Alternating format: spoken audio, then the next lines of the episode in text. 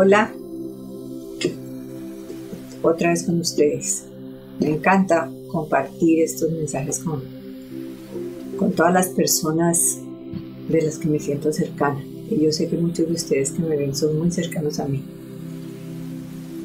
Hoy les quiero tratar un tema que tiene que ver con las palabras. Yo ya hablé del poder de la palabra, pero en ese entonces me referí a prácticamente no usar groserías. Pero hay otras palabras que sin ser groserías determinan casi que lo que tú puedes experimentar en el día a día. Y son estas que dicen, yo tengo que. Y yo siempre les digo, no tienes que.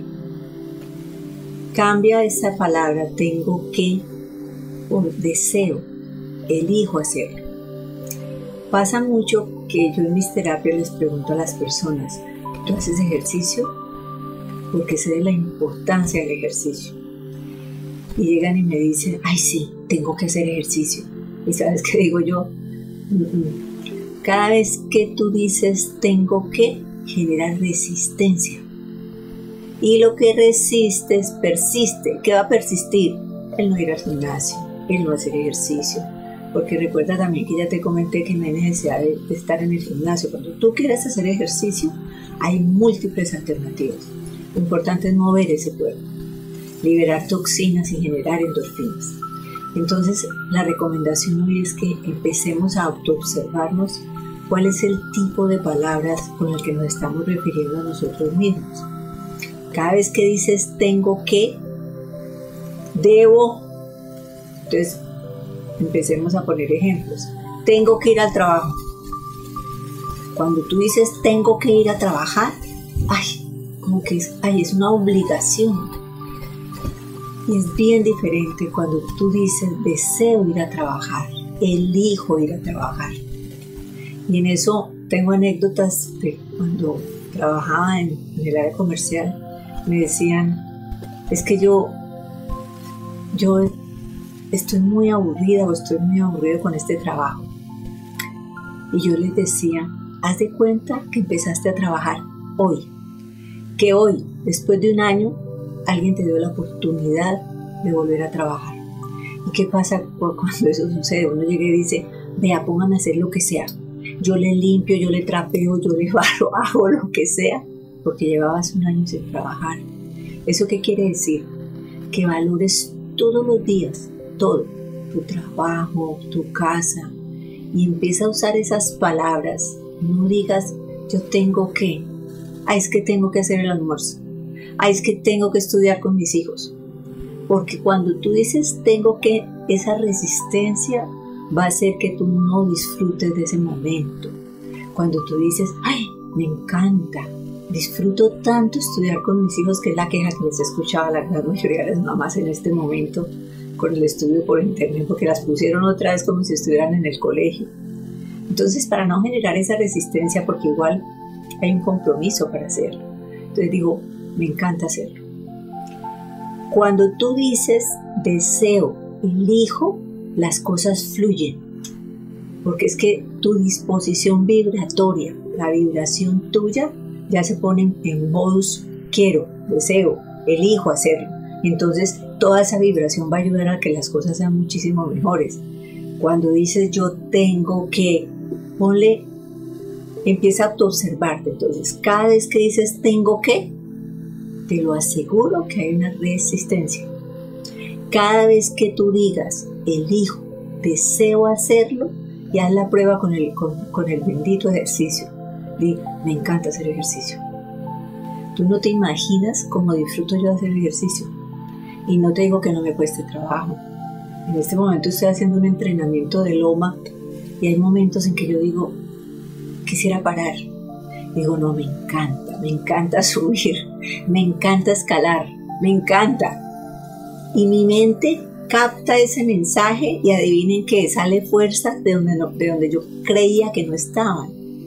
Entonces empieza eso. Yo me acuerdo que yo tenía una costumbre, porque no quiere decir que porque yo a ustedes les hago aquí recomendaciones, quiere decir que la no perfecta, no, plus perfecto, no.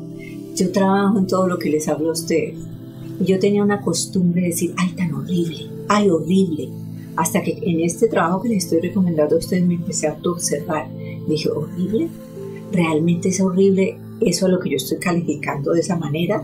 No, son costumbres que uno coge. Como también cogemos muletillas. ¿Saben qué es lo que quiere decir muletillas? Esas palabras en las que tú siempre me pones esa, esa muletilla para poder continuar una frase. Ajá. O, mm, o, mm, o sea. Entonces, a todo le pones eso y entonces empieza a sonar. A veces, a veces uno cree que es que la persona está con, con temor a lo que está expresando y resulta que es que se acostumbró a tener una muletilla y esas muletillas tampoco te van a ayudar.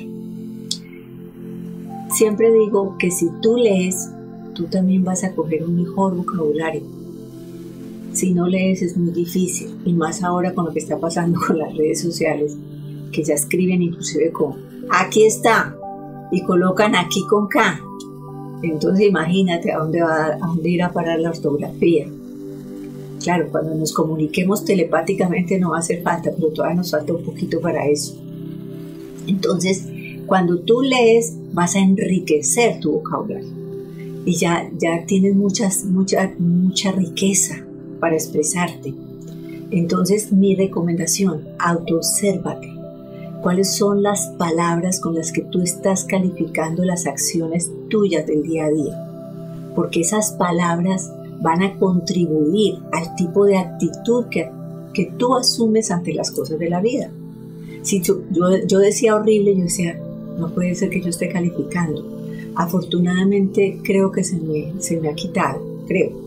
Es como estoy en ese trabajo de autoobservación, entonces pienso que sí, que, que, se ha quitado, pero no crean que no. Hay veces me, me pillo yo misma diciendo, no, ¿por qué dije esa expresión?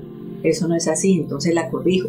Me ha pasado inclusive aquí con ustedes, con los videos que digo, corrijo lo que dije la semana pasada. Resulta que siempre en eso estamos en este planeta. Estamos aprendiendo en todos los sentidos y nos estamos autoobservando permanentemente. Esa es la invitación que les quiero hacer hoy, a que sea la autoobservación. Puede que en un momento tú lo digas y, ay, ya lo dije, pero el solo hecho de haber caído en cuenta te va a hacer que tú empieces a decir, Vamos a hacer ejercicio toda esta semana. Deseo hacer ejercicio. Diez minuticos, deseo hacerlo. Y verás que casi que vas a encontrar los tenis, la, todo, todo, toda la indumentaria para hacer el ejercicio. Elijo hacerlo. Deseo arreglar mi closet. Ay, ¿cómo está?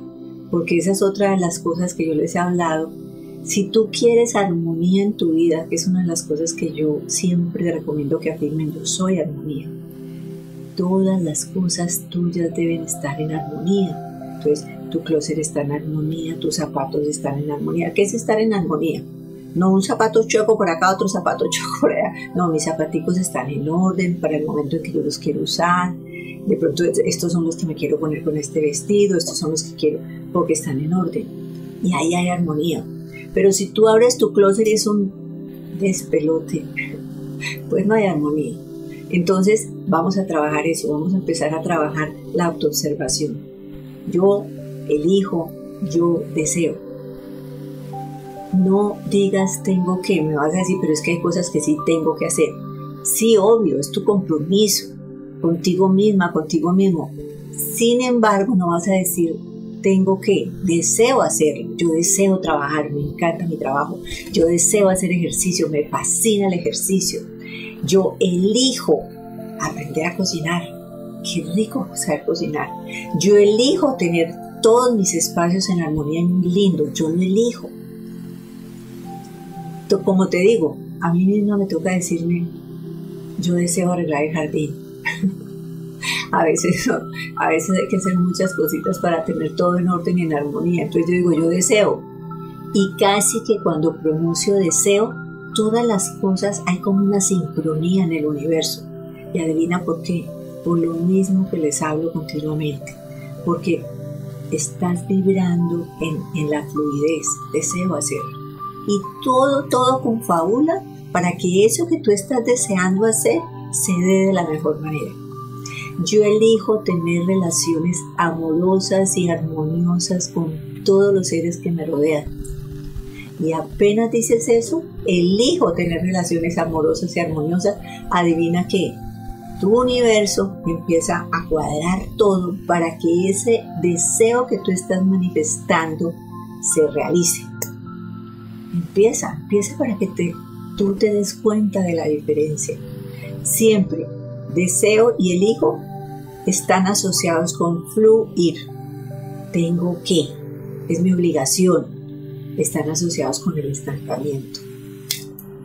Es una resistencia. Y recuerda que lo que resistes persiste. Con respecto al tema de la semana pasada que les hablé de las relaciones de pareja, hubo un puntico que quiero hacer aclaración, como siempre, y fue que no les dije algo que es importantísimo, que cuando ustedes decidan perdonar, y no solamente para las relaciones de pareja, para las relaciones en general, no vuelvan a traer el tema que fue la razón por la que decidieron perdonar. Me aclaro, hubo una situación, se trataron mal o algo y ustedes decidieron ya no más, borrón y cuenta nueva. Ojo, que ya me ha pasado mucho y sobre todo nosotras las mujeres tenemos esa tendencia a decir, pero es que lo que tú me hiciste hace un año, pero es que tú la embarraste en tal fecha. Siempre les digo eso, no es por qué, sino para qué. Entonces, cuando ya decidas perdonar para que tus relaciones sean buenas, real, no te devuelvas, no vuelvas a traer al presente lo que ya está en el pasado. Recuerden, el pasado ya no existe, el futuro es imaginario, lo único real es el aquí y el ahora, el presente, aquí, estoy en este momento. ¿Cuál es tu decisión para vivir este presente con toda tu energía, con todo tu ser? ¿Cuál es tu decisión? ¿Tú quieres vivir en desarmonía? No, entonces no traigas el pasado. ¿Para qué? Es que es más, yo ya digo que ni los recuerdos bonitos. ¿Para qué? ¿Para qué? Desaprovecho el momento presente por estar recordando algo que ya es historia. Más bien hago que este presente sea maravilloso. Eso era un recorderis de lo que, de, que no les puse en las noticas del, del video pasado. Les recuerdo que están todos mis talleres, sobre todo les recomiendo muchísimo a ustedes que están en pareja y a las que no también porque alguien me dijo yo no estoy en pareja. Resulta que cuando adquirimos ese, ese taller por tal la sensualidad del autismo femenino, tiene muchísimos, muchísimos aprendizajes, muchísimas enseñanzas para disfrutarnos plenamente, estemos solos, estemos acompañados. Porque yo siempre digo que nunca estamos solos. Siempre, cada vez digo que que no tengo pareja, pero resulta que vivo supremamente llena de seres, de seres de luz y de seres hermosos como todas las personas que me rodean. Los invito a, visitar la tienda, a adquirir las velas. Las velas son unas velas con unos aromas espectaculares y de larguísima duración. Entonces se van a dar cuenta que valen la pena y que tienen un excelente precio porque son duran y duran y duran muchísimo tiempo. Les recomiendo las yapamalas. Las yapamalas son, bueno, muchos de ustedes las usan y saben que cuando uno está repitiendo un mantra, estas 108 cuenticas que tiene el yapamala, eso te tranquiliza muchísimo. Si quieren saber más acerca de, de las yapamalas, me comprometo con ustedes a que la próxima semana les tengo una información bien extensa acerca de lo que significa usar un yapamala. Es esta, esta es otra yapamala que tengo yo de aquí, esta es de semillas, me la regaló un amigo y es la que uso siempre que voy a hacer ejercicio. Yo les digo a ustedes que cuando estoy haciendo ejercicio siempre voy haciendo, haciendo mantras. Por eso para mí el ejercicio es una meditación activa y también lo recomiendo. No es que yo me vaya pensando, ay, va a ser más tardecito, no, nada, sencillamente estoy repitiendo mantras de sanación, mantras de abundancia, todo el tiempo estoy repitiendo mantras, entonces para mí se convierte el ejercicio en una meditación activa. ¿Y eso qué trae a tu vida? Muchísima más paz. Recuerda siempre, siempre que el poder está dentro de ti